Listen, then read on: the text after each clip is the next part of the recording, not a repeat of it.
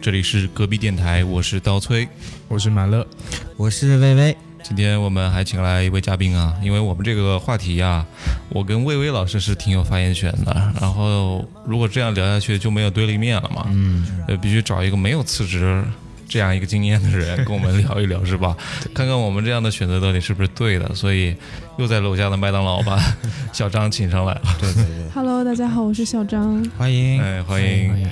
哎，这次我们的话题，大家看这个标题也看出来了，就是聊一聊裸辞啊，嗯包括这个频繁辞职啊，一直是我们身边人的一个跳槽，一个特征吧。对，嗯，所以这里面到底是什么原因呢？包括我们在这个频繁辞职之后啊，这段时间里面，我们到底都干了些什么？我们心态上有没有一些起伏跟变化？其实都是我们挺关心的。对，没错。在正式开始我们这个话题讨论之前，我想问一下，就是刀崔跟薇薇，你们分别辞过多少次职？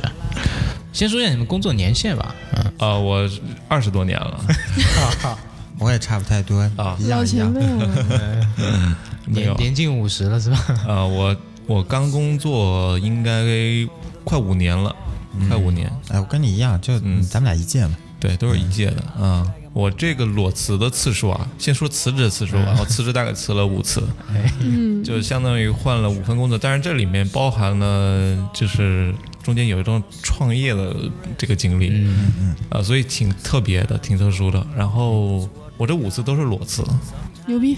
牛逼牛逼！对，所以就是嗯，懂得这期话题很适合我。对对对，你是你是嘉宾，你是嘉宾。嗯，我是一共有嗯四段还是五段工作经历吧，然后呃裸辞的话是占百分之五十，百分之四十五十的样子。对，嗯，所以你们俩裸辞的概率都，啊，你是百分之百啊，挺大的刀崔是百分之百百，对。嗯，薇薇也挺高的。对，一半一半。但是我在后面会说啊，就是我这个裸辞其实不是那种纯粹意义上的裸，就裸的不够彻底，啊有穿内裤是吧？我是有这个追求社保的。有所保留。哎，你刚刚提到这个社保，嗯，这个是我们后续要谈到的一个点，就是你裸辞的时候要顾虑的什么东西。对对对对，是的，这我们从第一趴开始吧。OK 这个开场我们其实还是比较关心这个裸辞的原因啊，跟这个辞职的原因啊。呃，小张当然是没有辞过职啊，我们还是先从魏魏开始，嗯，来讲讲你的这个经验。呃，我其实不管是裸辞也好，还是辞职也好，这么多工作经历都对我影响特别大。嗯就每一家公司都觉得我是一个不安分的九零后，不稳定的九零后。呃，然后我裸辞的呃原因还比较丰富的，有的是因为公司不行了，就或者说项目不行了，可能没多久它就要死掉了。然后第二因素是吧？，对对对，然后第二块呢就是外部诱惑，就是我第一份离职的时候是猎头找到我有更高的薪水，而且有期权股票这种直接的福利待遇，然后所以我就离职了。还有一些其他的原因就是，嗯，我可能在这里待一下，我本来入职的时候目的就比较清晰，我只希望他帮我交交社保，我可能在这里待不了多久，所以我的离职原因都是比较嗯丰富多彩的吧。哎，你前面说到说你入职一家公司只是为了交交社保，是不是就是因为你前面那一段裸辞了，然后社保快断了，又没找到合适的新公司，所以你只能先找一家凑合一下？对对对，所那我刚才讲了嘛，就是我裸辞大概是占了我一半儿一半儿的这个辞职经历嘛。然后我第一份裸辞就是头脑一热，你就觉得我不开心，我要辞职。后面呢就发生了很多的事情，我觉得都是蝴蝶效应，因为这个裸辞带来的影响和结果，就包括说我刚才呃有讲，为了交社保，草草率率的入职了一家公司，也是因为我急了，我慌了，我只能去这么来选择。嗯，那这家公司也挺可怜的，就是专门为你交社保。对对对，我进去真的就是混混日子。所以你待了多久？那家交社保的？嗯，他他快给我转正的时候，我就那也就两三个月。对他社保快给我交够了。对他快给我转正的时候，我用这两三个月找了下一份工作，然后我就走了。嗯嗯，对，呃，其实跟你刚刚说的那种辞职原因，其实看起来是一个不可抗力的因素，嗯。或者说这家公司快黄了，嗯。啊，树倒猢狲散嘛，对。这个也是一个相对来说比较情有可原的一个原因吧，包括。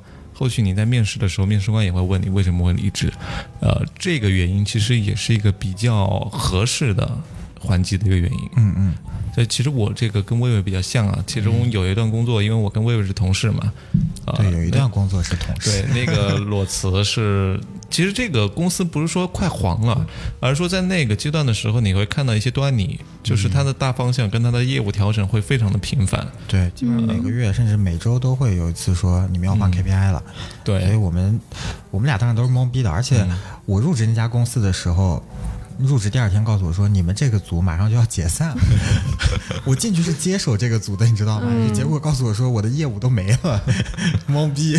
对，这个就是给自己一个非常觉得这个公司不靠谱，嗯啊，而如果我一直在这儿待着的话，我是不是能够获得足够的经验的积累？也不说钱了吧，对，呃，这我觉得这个是一个客观因素吧，会考虑到自身的一种积累状态会不会达到你的预期。另外，我还有一些辞职的原因是，呃，就像我们之前录音之前聊的，呃，有一部分是自己的冲动，尤其是第一份工作的时候，就是工作第一年，我是觉得，呃，是辞职，尤其是裸辞的一个高发时间，因为自己还没有充分的认识社会，认识到你在这个社会当中能够扮演什么样的角色。嗯，呃，我在第一份工作的时候就觉得啊，我不应该困在这个小的格子间里面，我应该去追求更大的星辰与大海。呃，就觉得自己应该去搞音乐。那个时候啊，当时自己在学校里面觉得，哎，我这个小圈子里混得还挺好的。啊，我以后找工作的话，应该会呃比那些天天看书的人要好多了。因为我本身是一个比较活络的一个人嘛，嗯但是到了社会上之后，你会发现不是这个样子的，人家不会鸟你的，就你那些小的技能，在别人看来都是一些小聪明，对，嗯、用不上，呃，所以当时给自己心理上也有一种小落差啊、会觉得要不我冲动一把，我去试一试，然后自己心里想做的那件事情到底行不行，呃，所以就其实是对自己当时定位的错误判断。嗯嗯错误分析，对，而且就对自己的一个预估过于乐观。对，嗯，我第一次嗯裸辞的时候也是这种。嗯，对，所以当时辞完职之后，真的是裸辞，那个是百分百的裸辞，而且自己，呃，到现在想一想还挺不好意思了，对那个，因为当时的领导对于我对我来说还挺照顾的。那个辞职是一个冲动辞职，后面呢有一段也是吧，就是我创业之前的那份工作，我觉得啊、到时间了。我得忽悠几个朋友一起出来干点事儿，不能一直在这个小地方待着，然后不能一直打工，要自己做老板。啊、当时哎，这句话真的是我觉得是一个毒瘤，对于很多人来说是一个毒瘤。就不要一辈子打工，一定要做自己的老板，做自己的主人。但这个话一定要分对时间跟你说，你不能太早跟你说，你就太早出来真的是干不成。后来我这个创业也是就就散掉了嘛。嗯，对所以呃，后面呢其实就是薇薇刚刚说的那份工作了。对我大部分的离职是因为这样的原因。呃，我见过更夸张，我有学弟从进入社会开始，就基本上每个月都要换一次工作。他嗯，后面去他打的是临时工是吗？对对，他到后面去投简历的时候，连简历关都过不了，就这一关都过不了，所以起码哦，嗯，你还到了面试这个阶段。嗯，对，后面也是幡然醒悟了。我后面其实给自己定了一些小目标，呃，就是赚他一个亿。不管这个公司怎么样，我既然来了，我就要待多长时间，至少多长时间。嗯嗯。后面给自己定的，比如说我一开始是三个月的阶段嘛，嗯嗯。后面我就待大概半年嘛，看看行不行。这个目标确实很小，后面就变成一年，再变成一年半，就慢慢的呃，就觉得自己慢慢让自己变得稳定起来。嗯嗯其实到最刚刚提到一个点，就是说，呃，刚毕业一两年就是一个裸辞的比较高发的一个、一个时期嘛。嗯，那其实这个方面的话，本质的原因可能在于我们对于这个职业规划这一块，其实并没有很清楚的一个认识。就还在迷茫期。对我们并不知道说，我在这个行业我应该用多少年去把它做到一个什么样的一个职位，或者做到一个什么样的一个层次。如果这个东西没有很清晰的话，你可能在这个过程中就会受到很多的诱惑，比如说你自己的一个兴趣，比如说一些外部的一些，像薇薇刚刚提到的，可能呃猎头给你一个更高的薪资的职位，嗯这个可能很容易就把你诱惑走了，这个会造成一个高频的一个裸辞的一个现象。对，呃，其实这里面就讲到一个问题，呃，裸辞或者是频繁辞职的这样一个高发时间，呃，我觉得其实第一年，刚刚我说了，第一年是一个比较高发的一个时间，嗯呃，另外就是我觉得是三到五年是一个比较高发的时间。嗯那在这里我还想问问小张啊，嗯呃，你工作时间其实不长，对，嗯、那你在这个工作第一年的时候，有没有这样一个辞职的念头呢？其实我觉得所有人都一样，就是永远会在工作的过程中去产生辞职的念头。嗯应该是每个月、每个星期都会有想辞职的瞬间吧。但是后来，嗯，会意识到这个是工作的一个常态，并不是这份工作的问题，它可能是所有工作的问对你在题。哪一家都可能会这样。对，然后我会，所以我会很努力去做两件事情。第一件事情是去找更多的可能给我提供帮助的人，问问他们是怎么想的。因为我一直觉得，其实我们的教育是缺乏一个对你的职业的规划的一个培训的。我们所有人都是同样的模子里面长出来，但是到十八岁那个分水岭，忽然跟你说你现在你要去另一个地方，那其实对很多从应试里面长出来的小孩儿。可能像我一样，真的就是随便的一个契机，你甚至不了解这个行业，你也不了解你未来的走向，只是因为你爸妈说以后你打代码能赚大钱，或者你觉得哎我看了电视剧这个节目挺酷的，我就去做了。但是其实你后面的话，你真的就是摊开一张白纸。我我我特别记得当时我转正的时候，HR 就问了我以后的职业规划，我我根本不知道要怎么去回答，所以后来我去做了一件事，就是有人告诉我一句话，我觉得非常有道理，它叫做你不要老是逼着自己去做问答题，你要让自己去做选择题，你去跟更多的人沟通，你就能获得以前没有的选项。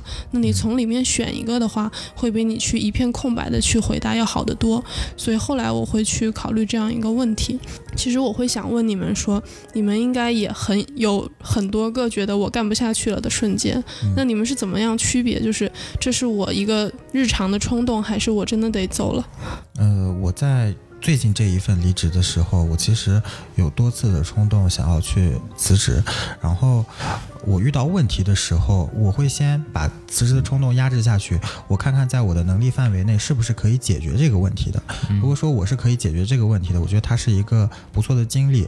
如果说我真的没有办法解决了，那我可能就要离职了。嗯嗯，大部分情况是这样的。然后，呃，我最近提离职这次，其实我在半年之前提过一次，但是我的老板把我留了下来。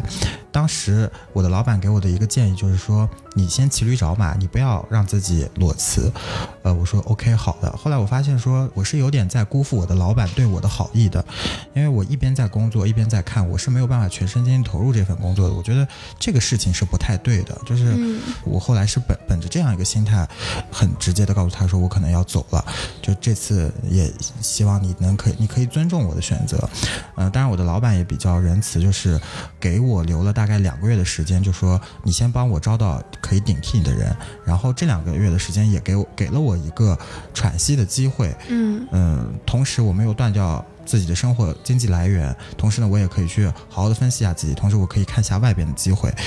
这两块儿，呃，是我刚才可以回答你的问题吧？嗯嗯嗯小张提到一个点，我觉得还蛮有意思的，就是在于他在这个产生辞职这个想法之后，他会去寻求一些帮助。其实我们在座的基本上都是独生子女，九九零后这一批啊。其实我们会有一个很强的一个自我自我认同感，就是你就是这个东西去驱使你去做一些决策，但是其实我们是没有一个很强的独立思考能力的。嗯，在这个过程中，如果你又不选择去寻求别人的帮助，经验更加丰富的那些人的帮助的话，这个时候你就很容易做一些错误的决策。嗯对，在这个过程中就提高了你就是裸辞之后的这个风险。嗯嗯说到请教他人这件事情，其实对我自己而言，我是从来没有和我父母商量过的。嗯，我请教的都是可能我的前同事，我觉得业内比较厉害的一些人之类的。嗯我想问一下，就是你们会去跟你们的父母请教对你们工作的决策吗？呃，我在刚步入社会的时候，第一次，当时在转正的一个这样的一个接口，然后，呃，父母给我的意见是说你可以回来，但是我是说我想留在这里。他们对我当时的这个工作，我是电商公司，所以他当时对我这个工作是不理解的，所以我发现说，我跟呃父母之间是有观念差别、有代沟、有信息差的，所以在后来我在做其他的工作选择，或者说我有辞职打算的时候，我是嗯不需要他们给我建议的，因为因为嗯环境不一样，时代不一样，他没有办法给到我合理合适的建议，反而会徒增我的焦虑感。对，但甚至都不理解你这个行业是做什么的。对我们每次回家都是要花大大部分大多的时间去跟他们解释我们这个行业在做什么。就讲个很好笑的事儿，我第一份工作做电商平台，父母以为我在车间，说：“哎，你又要去上衣服了，你又要去裁剪了。”我说：“嗯，是的。对这个我我也有很深刻的感触，因为我现在在互联网行业，我就记得我去年回家的时候，我家里人问我互联网行业到底是什么，这个公司靠不靠谱，给不给你交社保，有没有五险一金，会不会骗走你？对他们会非常让问出一些让你觉得哭笑不得的答案和对，所以这个其实也很难去跟他沟通我想要离职这件事情。没有帮助不说，反而会增加你的焦虑感了。嗯，但是我觉得很多时候父母会说一句话：如果你干的不开心的话，你可以你就回来吧。嗯你就怎么怎么样，可以换一个表明我是表明我是你最后一道保障。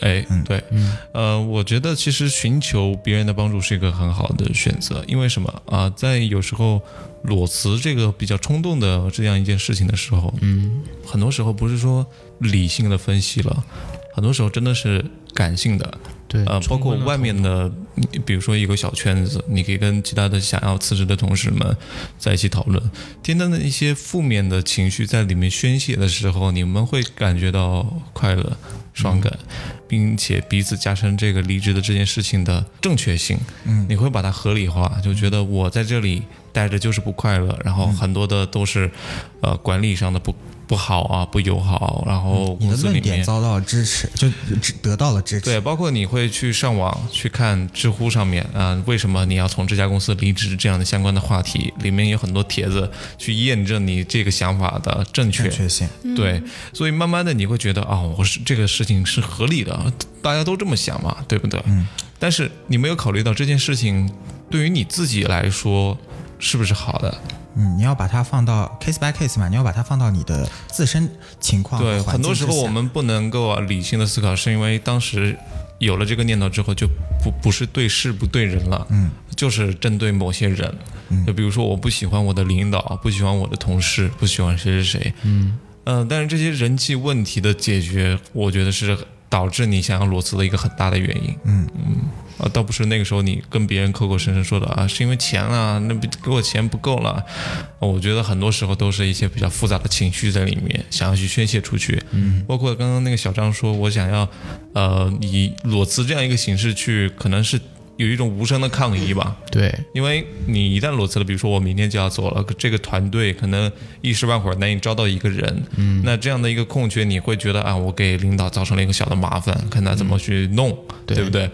或者说，呃我去找一个人去替代我，那这段时间公司付出的成本也是一种损失，你会觉得你获得了某种意义上的胜利，对，让你们不珍惜我。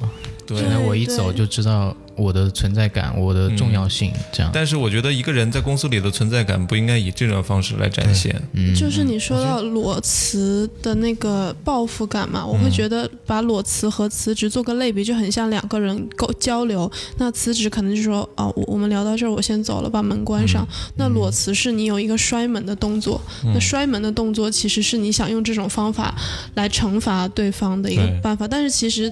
没有本质的区别，都是你离开了这个房间，剩下另外一个人而已。对，呃，不过我看过一个数据啊，就是说公司重新招一个人，就跟你一样的有这样的本事来做这件事情的人，付出的成本可能是要三倍以上。嗯，就它这里面确实存在了一个成本的关系。对，因为有招聘成本，然后有教育成本、技术对上手成本，这些都会在里面。嗯，呃，包包括一个人上手这份工作，可能要需要三个月的时间，相相当于是三个月的工资了。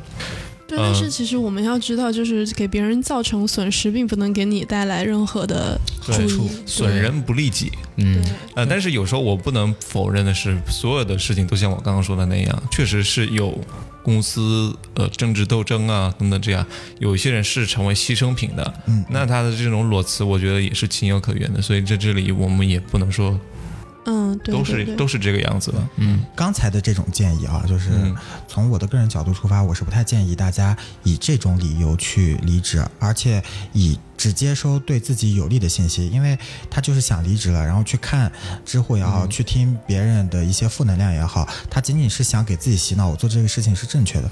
对。我不希望大家去用这种主观的态度去看待这个问题，尽量去客观的去评判，说自己到底是不是该离职。嗯。同时呢，嗯、我也不太建议大家以摔门的动作转身走，而是尽可能的和平分手，嗯，洒脱一点，浪漫一点吧。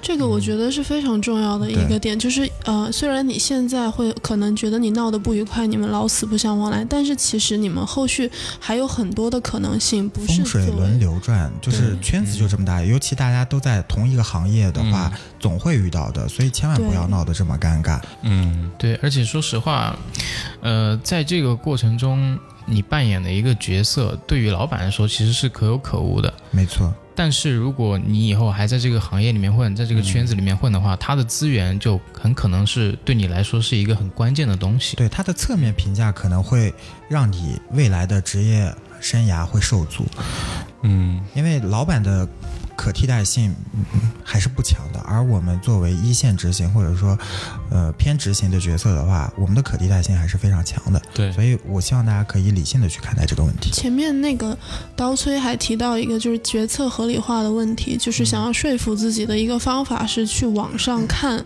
网友怎么说这件事。对这个，其实我也想跟你们探讨一下这个问题。就是其实我个人不是特别能理解这种行为，把自己的问题放到网上，然后希望网友给自己一个参考和解答的方法。但是其实在我看来，最最了解你的人，最了解你的状况的人是你自己。虽然你不一定愿意去面对你所有的状况，但是你却像一个完全不了解你的人，去外化的寻求这样一个答案。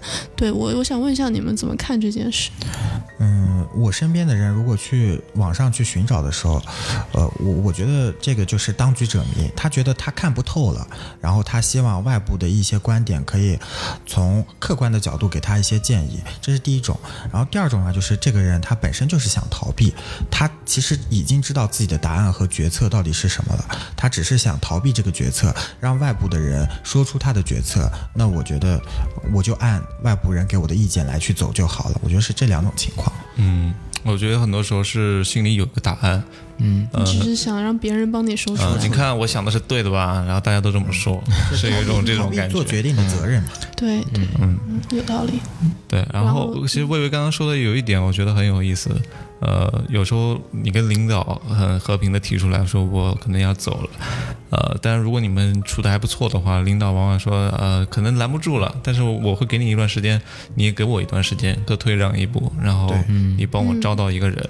呃，但是这个时候，我觉得很多人会产生一种负罪感或者愧疚的感觉，就觉得我心意不在这里了，但是我还领了这里的钱，啊、然后天天还在这里，可能也没什么活儿干了，啊，对吧？你给我了很多的让步，但是我却这样对你，我觉得很不好。但我觉得其实这这其实大可不必啊。对，其实完全可以没有这种愧疚感，但是这种愧疚感我之前也有过，嗯，是因为你在这段时间依然可以给他干活，是啊，你你是在付出劳动的。而且你在为他节省，就是前面魏魏提到的所有的招聘聘成本，对。啊，你在帮他筛选人，你在交接的时候帮他带这个新人，就这些成本全部帮他省略掉了。是。嗯。而且同时，这其实侧面看来就是这个老板很会做人嘛，这是他的一种套路和手段。对他会对用说让你让你有这个负罪感，之后即使我们不在同家公司了，我们可以做合作伙伴，嗯，让你觉得你欠我一个人情，可能后续的合作中你会有一些其他的让步呢。对，想的阴暗一点，其实 老板他就是给你设了个套，对。他其实对你没有什么想留下你来的那种感觉，个人情感，他可能就是考虑不是我的，这不是我的老板啊，这里再说明一下，这可能是一种现象，就这类老板，常规操作吧，都对算。对嗯。所以其实我觉得，呃，这个关于工作跟辞职这个问题啊，就是你还是不够专注于工作这件事情。就包括刚刚提到的，就是跟同事之间，我可能看某个同事就就是不爽，不爽我就觉得这个工作环境让我太压抑了，让我太不爽了，我就想离职。嗯，但是这个想法多么的幼稚啊！对因为工作本身也不是过家家儿戏，你是要去完成你自己的一个可能说。长达十几年的一个职业的一个建设。对然后你在这个过程中，你因为一个人，呃可能他也一点都不重要，对你没有任何瓜葛，然后你因为他去改变自己的路线，增加自己的成本，增加自己的风险，我觉得这是一个很儿戏的事情。没错，所以你不成熟。对，所以如果你把自己的注意力就完全放放在你自己的一个业务能力上，或者说你的一个职业规划上，你可能这个事情就会好转很多，你也不会有这些徒增的烦恼。就做一个专业的职人嘛，就是要把职业、职场和生活分开。你对他是有偏见，但是你跟他合作，或者说你跟他不合作，你甚至是跟他共处一个空间，这是完全跟他生活是两个概念、两个事情。嗯你要把这个事情去做区分。哎，好，还是得拉回来。刚刚我们其实讲到就是这个辞职的里面种种的一些原因啊，嗯呃，我觉得魏魏刚刚也经历过一段时间的裸辞嘛，对，对，然后这个大概一个月的样子。对，这时间其实周期还挺长的。嗯，呃，我觉得其实可以，大家可以探讨一下裸辞之后，我们只是探讨裸辞啊这段时间，嗯嗯，呃，你自己的一个心态上面的转变，包括你会遭受哪些压力、哪些焦虑的点。嗯呃，我这次裸辞倒还好，但是我上次裸辞的话，就是心态转变特别明显。我第一次裸辞的时候就很爽，觉得解脱了，然后出去玩了大概半个月的时间吧，然后见了一些很长时间没有见过的朋友。回来之后，大概又花了一周的时间跟身边的朋友分享一下，哎，我最近出去玩了，见了谁谁谁。但是也没几天就分享完了，大家都要上班，谁会有空听你分享了？到到了这个阶段，我就慢慢的恢复平静。那我要找工作了嘛，手上小金库也没什么钱了嘛，我得赶紧补上呀。呃，就开始匆匆忙忙找工作，发现找工作没有我想的那么简单，就是也没有呃马上可以找到一份又好又又好又合适自己的工作，所以我就匆匆忙忙，非常焦虑，匆匆忙忙找了一份先帮我缴社保的工作。这个时候呢，呃，就匆忙入职之后发现。我可能马上又要离职了，就是我在入职的时候，我就已经预见到自己马上就要离职，这就是第一次裸辞给我带来的一个风险和我要承担的这个风险。然后这次裸辞的话，我就比较坦然了，我先去对自己。几前几年的工作做了一次分析和复盘，那我到底是适合什么？我擅长什么？我有的能力是什么？以及说我盘了一下自己手上的钱，这个很重要，就是我手上这些钱能让我在裸辞之后，加上交社保、交通、伙食、房租，我还能活多久？然后我发现说，我可以大概就无忧无虑的生活三个月。那这三个月的时间内，我必须要找到工作。其实我可能只给自己设置了一个月的时间，但是我担心一个月可能我找不到嘛。或者是找不对，对，找不对嘛，呃，所以我其实这次裸辞还是比较有底气的，因为我已经把我后续要做的事情和分析的结果都都已经做好规划，嗯，所以这次裸辞就比较坦然。其实我还想问一个，就是你在裸辞这段过程中的一个时间分配的一个问题。其实我会觉得，我们大家并没有我们想象中想做的事情那么多，你想做的事情并不足以填满你那么大的一部分空白。所以我很好奇，就是你裸辞的那段时间，每天在家里干什么？除了找工作本身之外，我裸辞之后，先出去玩了七八天、小十天的样子，然后回来之后，嗯，睡了两天，嗯。然后本来自己是有一些想做的事情的，嗯，呃，比如说录录电台啊，然后有一个朋友也在做一个自己的创业项目，我希望加入做成我的副业，所以也在跟他做一些呃冷启动的事情。同时呢，我的我的新室友是呃日本留学生，所以他还在教我日语，所以嗯这些事情零碎的事情就把我的生活填满了。同时呢，呃，我在找一些呃简历投一投，不过这次是比较有针对性的了。我已经认准好说就这几家了。那不管怎么样，这几家如果没有结果的话，可能就真的没有结果了。我可能就要考虑说是不是要再重新海投一次。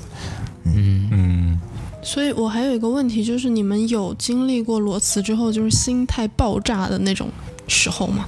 就第一次裸辞的时候，后面焦虑的那个阶段嘛，就是心态爆炸。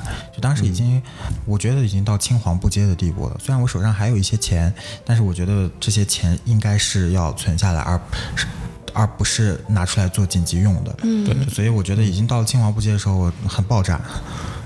要不然也不会降低自己要求去随便找一个交社保的公司。对对对。对，其实社保，我觉得是当代年轻人的对于自由追逐的一个最大的羁绊，嗯。摇滚青年也要交社保啊。嗯，没错，五险一金都要交齐了。对呀。嗯，啊，还有就是，呃，如果你的钱不够的话，我觉得很多人说裸辞之后要去旅行，第一件事情，那我觉得呃旅行其实不是那么的重要。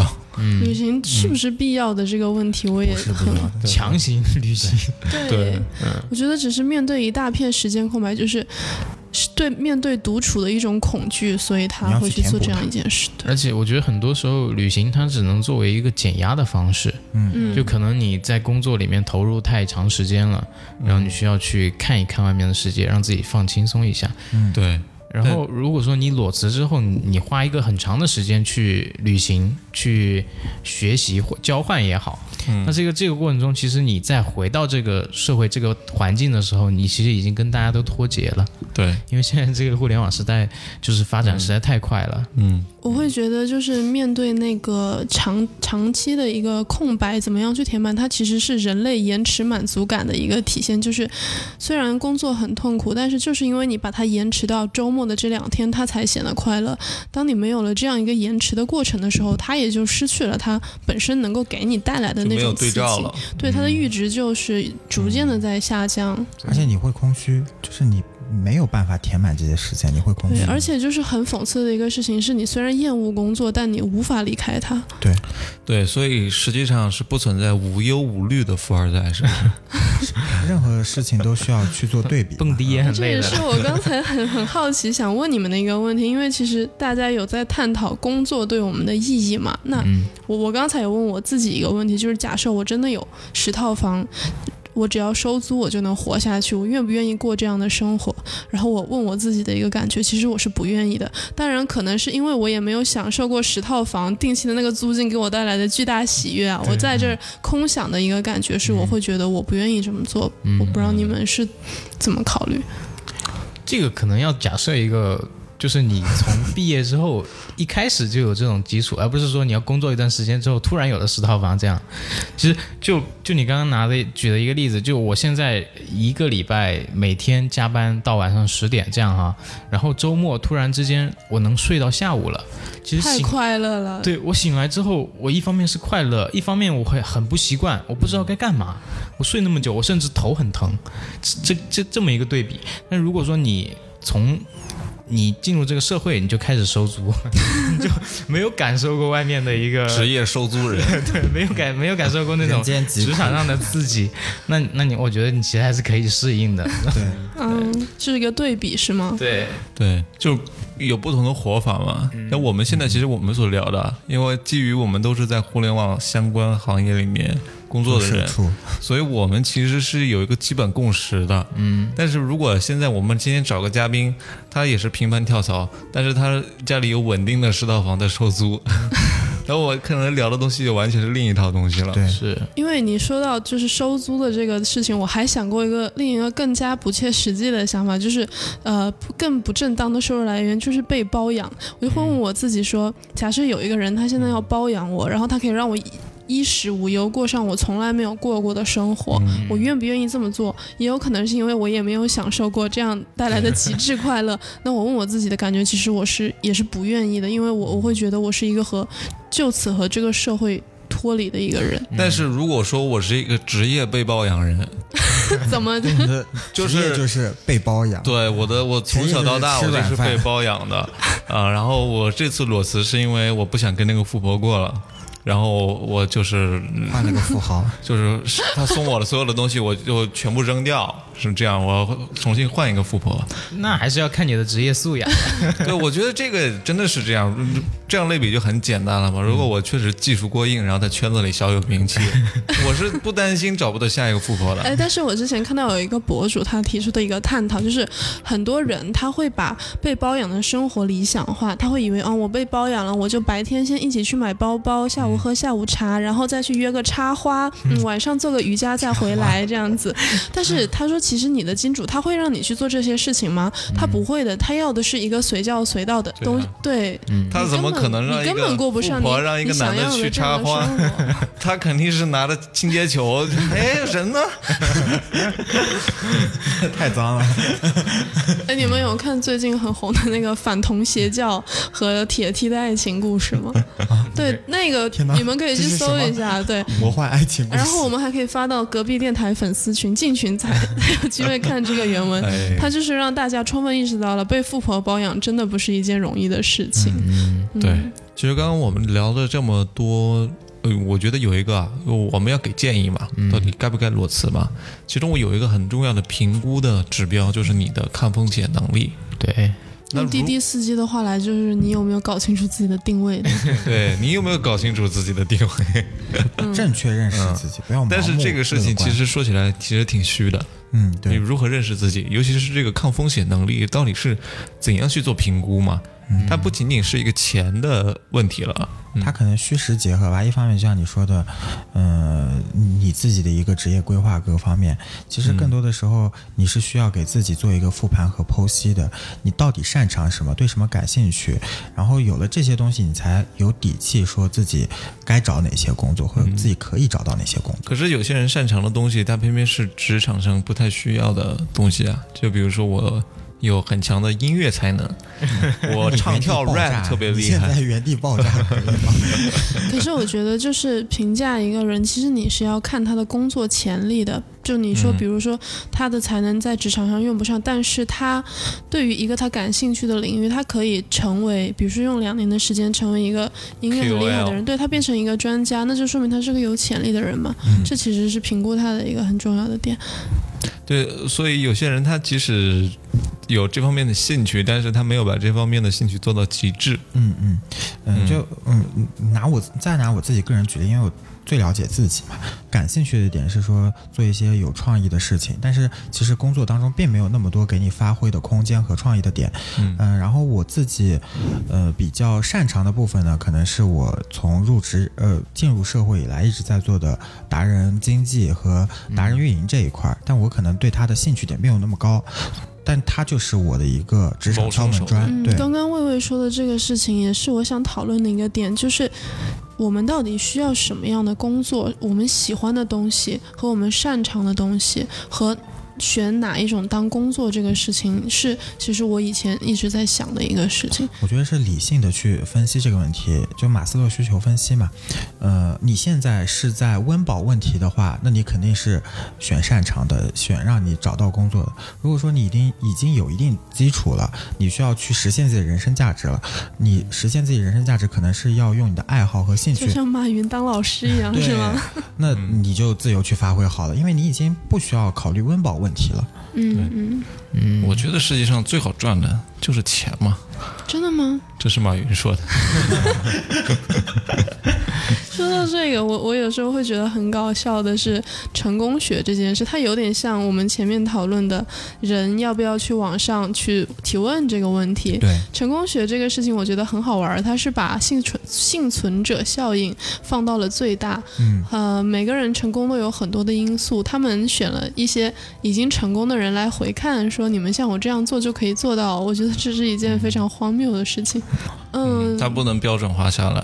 对但是由于我所在的这个行业的原因啊，经常接触到一些成功学的课程，所以我对这块的感触是比较深的。我记得之前李诞讲过一句话，我觉得特别的。他说：“你说的这些方法我都已经充分掌握了，可是我没有地方去实践呀。”这就是成功学很大的一个。对，那成功人士之前那代人最喜欢说的，你要做你自己嘛，嗯，不要天天看着别人这个发展的这么好，是不是？你要做你自己，做你想要做的事情。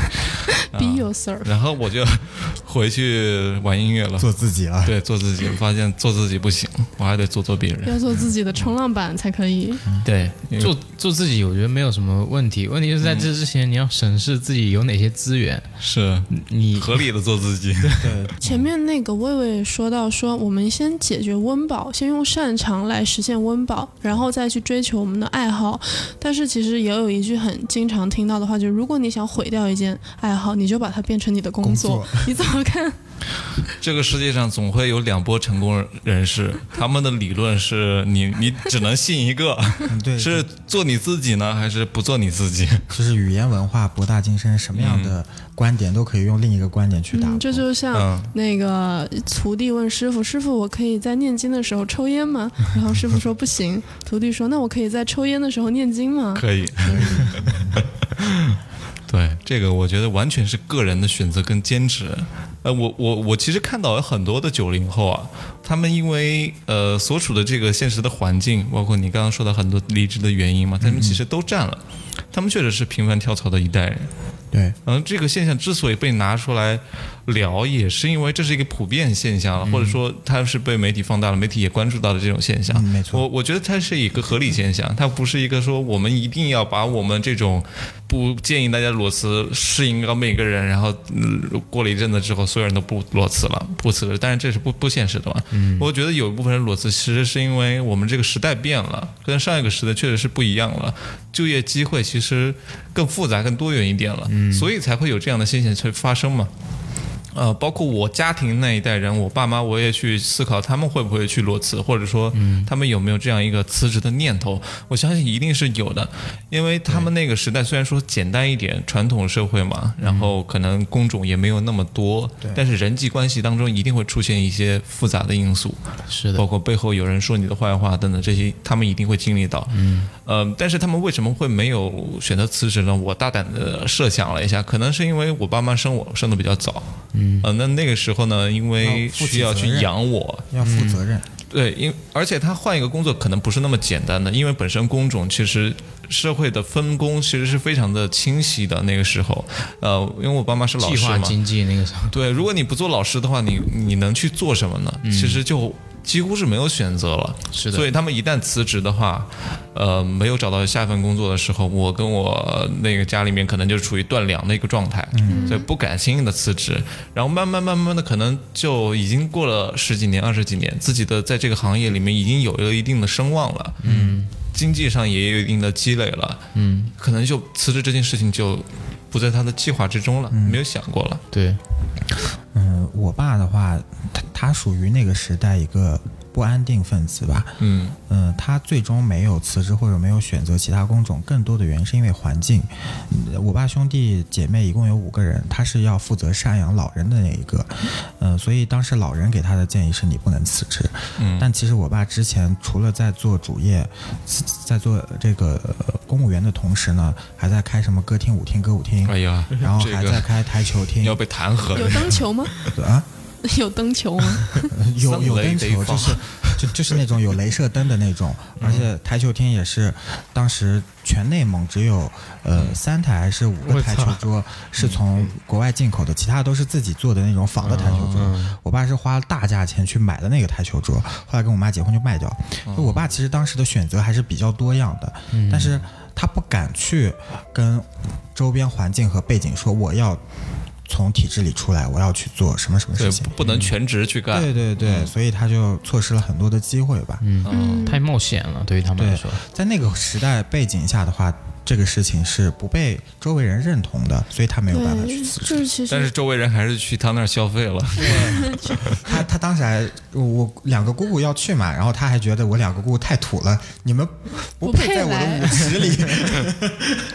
摇晃，对，前前面那个刀崔说到和父母那个年代的考虑，其实我们去评价一个事情，肯定是要从历史的长河上面去看他的。那那我会觉得，其实从那个时候到现在，不管是社会观念还是社会形态、生产力与生产关系，它都都变化了。对于那个时代的人来说，我们就是被选择的。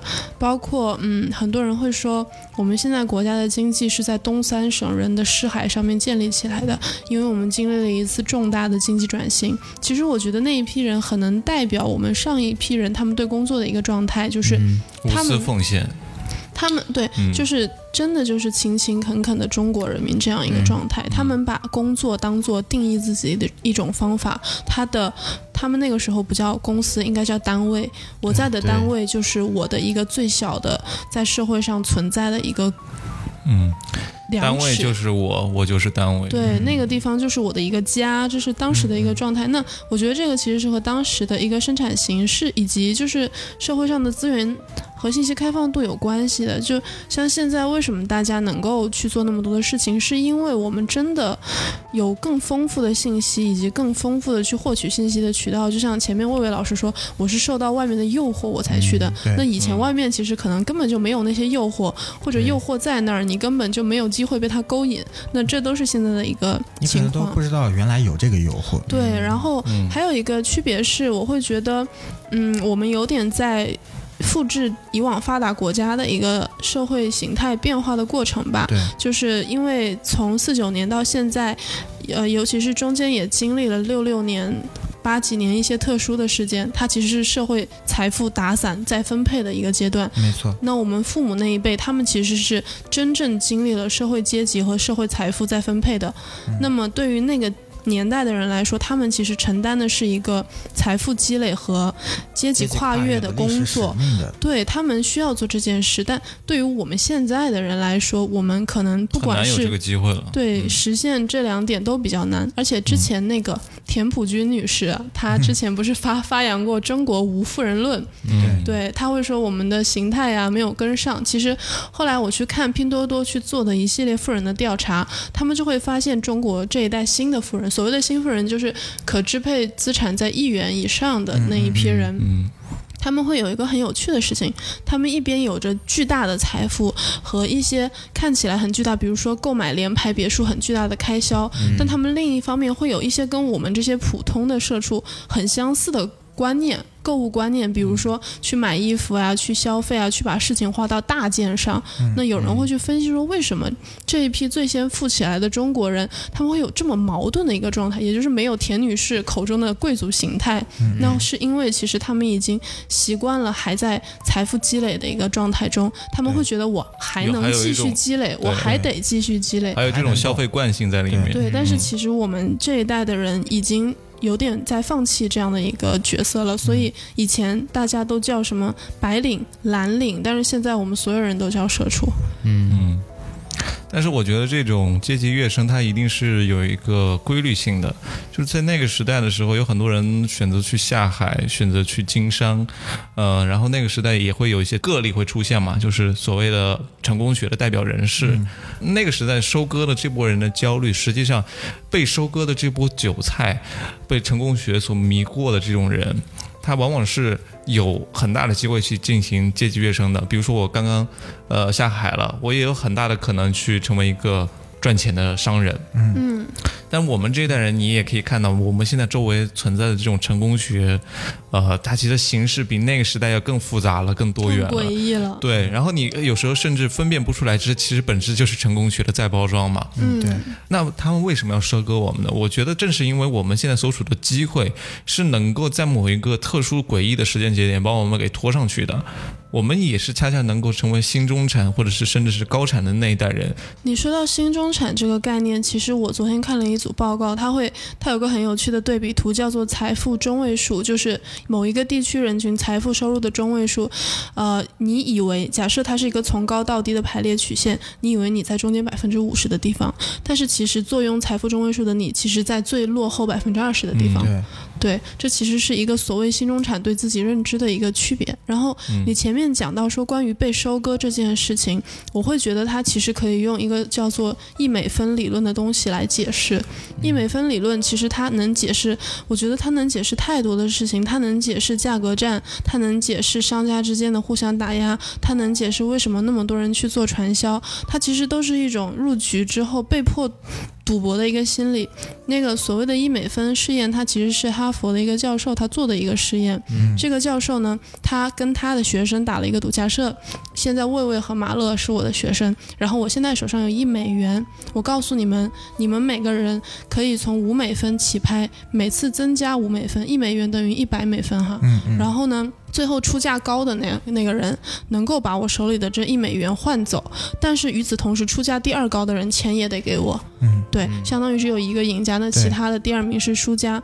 那么魏魏老师肯定一开始会觉得，我拿五五美分换一百美分实在是太赚了，他肯定会跟注。那么马勒会继续跟注，抢到十美分。那这个时候，比如说可能当这个数据到五十，魏魏出五十，马勒出五十五的时候，这个时候你们的总和加起来我已经赚了。对但是这个时候你们会处于一种什么心态？就是如果我现在不加，我这五十五我就亏掉了，所以我会。继续加，那么在这样一个矛盾加价的过程中，这个实验最终的结果是这一美元最后用一百到两百美元的区间把它给卖出去了。对，我觉得它其实能够解释，就比如说我们前面讲到的传销的，嗯，再比如说价格战，就是不同的角色它扮演了不同的一美分。比如说，嗯，社会阶级的跨越就是那一美分。我们一开始听信了一个成功学的范本，那我们去这样做的时候，有太多的人在跟我们竞争，我们不能表现出焦虑。我们要做的话，只能去搏傻。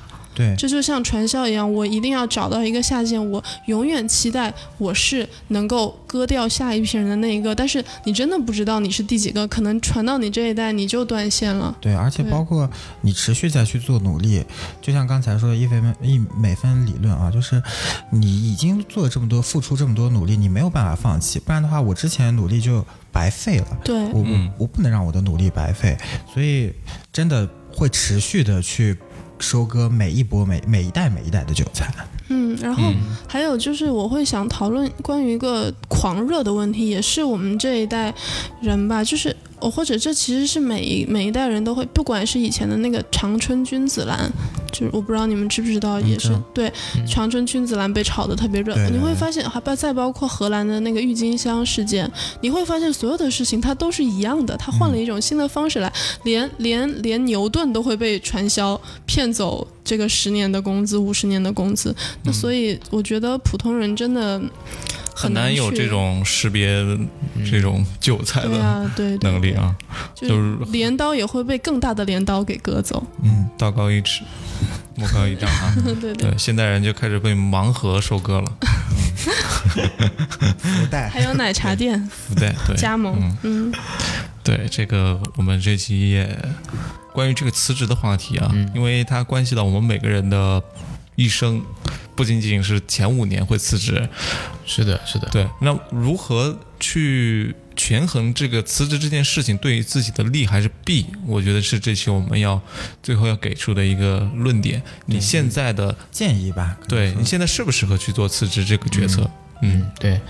你在去分析这个问题之前，嗯必须得很明确的告诉自己，呃，不管我要不要面临辞职，要不要面临裸辞，我必须都得强化自身，就是我自己的能力，我得跟上来，我得跟上这个时代的节奏。你得让要搞自己卖上装备价钱。对 对，嗯开局一个人一条狗要不，停的捅猪。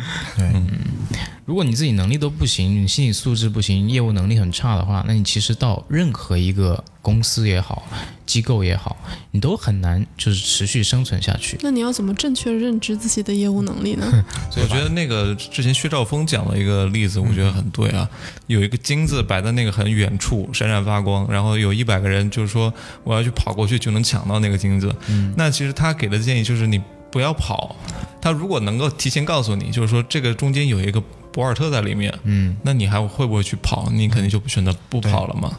眼前的诱惑摆在那里，那你要不要去拿？我觉得还是要跟身边的你最熟悉的那一波人先去做一个小范围的对比。嗯，啊、我要去超越哪一个人？要去竞争。呃，呃如果这个人比我更强的话，我是不是适合在这个领域里面跟他去做共同的竞争和发展？是不是对自己更有利的？我觉得各个方面去做权衡，然后选出自己一个在当下最适合你的岗位。嗯，呃，不一定说这个岗位就是你最喜欢的，嗯呃，有可能是，呃，目前你通过这个，比如说老板很好啊，团队氛围还相对来说还不错，虽然说工资稍微低一点，但是你在这一年的积累会对你下一年的这个职业发展有个非常大的助推作用。一个阶梯，一个台阶。对，我觉得要认清这样一个现实问题，然后再结合自己本身的一些能力啊，跟抗风险的嗯呃基础到底是怎么样的，再去做这样一个规划，适不适合现在就要去辞职。如果说你现在的机会真的还挺不错的呢，在外人看来都挺好的呀，为什么要离职？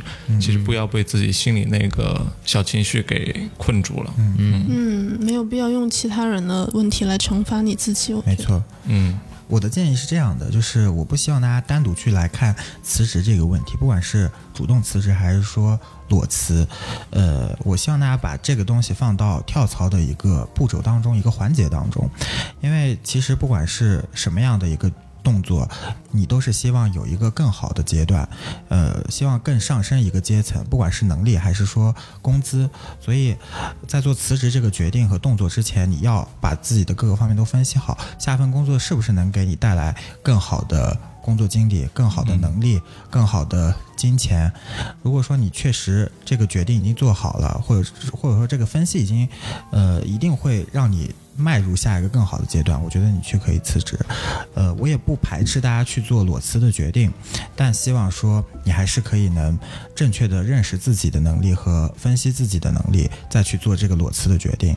嗯，我这最后说的好正能量啊！对，我觉得就还是希望大家不要受伤害吧。嗯，对，因为不管你辞职或者裸辞，就这个不是说特别决定绝对的一个答案。嗯嗯。对，而且就是我作为一个从来没有裸辞、没有辞职过的人，我觉得我可能会对你怎么样去面对你那些遇到想辞职的瞬间，你怎么去处理它，我会有我有我的想法其实是，虽然听起来很鸡汤，但是首先就是困难会和机遇一起来，你的想你的思路不要被这个东西所限制，嗯，你去解决这样一个让你非常难受的事实，虽然让你很难受，但它其其实是对你有一个推动的。然后另一方面，其实想事情可以不要那么局限。举个例子，很多人会因为我在这个公司的领导，我直属领导能力不行，我想离开。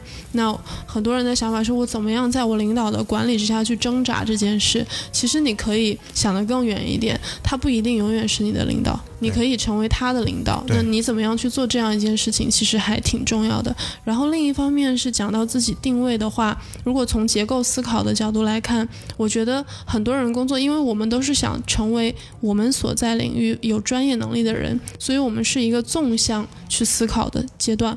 我们是一级一级往下想，怎么样去更好的执行，怎么样去更好的交付。但是与此同时，我们还是要拎到最上面，可能是决策层。他们的角度来看，它其实是一个横向的逻辑。那同时去考虑这两件事情的时候，真的会让你有对自己有一个更清晰的定位。比如说，你确实在这个领域做的特别厉害，但是对于整个公司、整个行业的一个构架来看，你所在的这个领域，它其实真的没那么重要。那这个时候产生的价值能对你这个对组织有多大？可以去想到更多的事情，嗯，不会对自己有一个心态上的失衡。还有一个事情是关于这个，虽然说出来很鸡汤，就是因为我以前确实会遇到这个困境，就是我会觉得我干了活儿，人家没干活儿，我们还拿一样的钱，特别亏。我觉得很多人应该也会遇到这样一个想法，但其实很多事情是你做了，是你获得了实践的机会，那这个是对你有帮助、有成长的。其他人放弃了这个机会，那其实去做这样一个调整的话，会好很多。对，而且而且领导其实他不是不傻的，嗯，他其实眼里可以看得到的。对，很多时候是干是可以看得到你的一个付出，而不是说我们就是封闭在那边一直在困扰着自己。嗯那其实很多时候，呃，作为就我们的上级，他是可以看到我们的付出，可以去评判我们的一个价值的。嗯，嗯要相信这一点，我觉得。对，呃，只能相信了。但是有时候领导确实是在装傻。那你就成为他的领导醒一个。装睡的人，装睡的领导。这个其实也是哈。最后我们来听一首歌吧。嗯，这期电台其实相信能够帮助一些迷茫的人。嗯，对，如果说你有一些其他的情况，或者说其他的案例，也可以在我们的微信群里跟大家一起来分享。嗯嗯嗯，怎么加我们的微信群呢？马乐，嗯，大家可以在微信上搜索“隔壁 FM” 全拼，就可以加我们的隔壁大哥的微信，然后我们大哥会拉您进我的微信群。呃，也可以关注我们的微博哈。嗯，对，呃，欢迎跟我们互动。那最后呢，在这个美妙的音乐当中结束本期的心灵按摩。好，大家拜拜，这里是科比电台，我是嗯大崔，我是伟伟。我是马乐，我是小张，嗯，再见。拜拜拜拜拜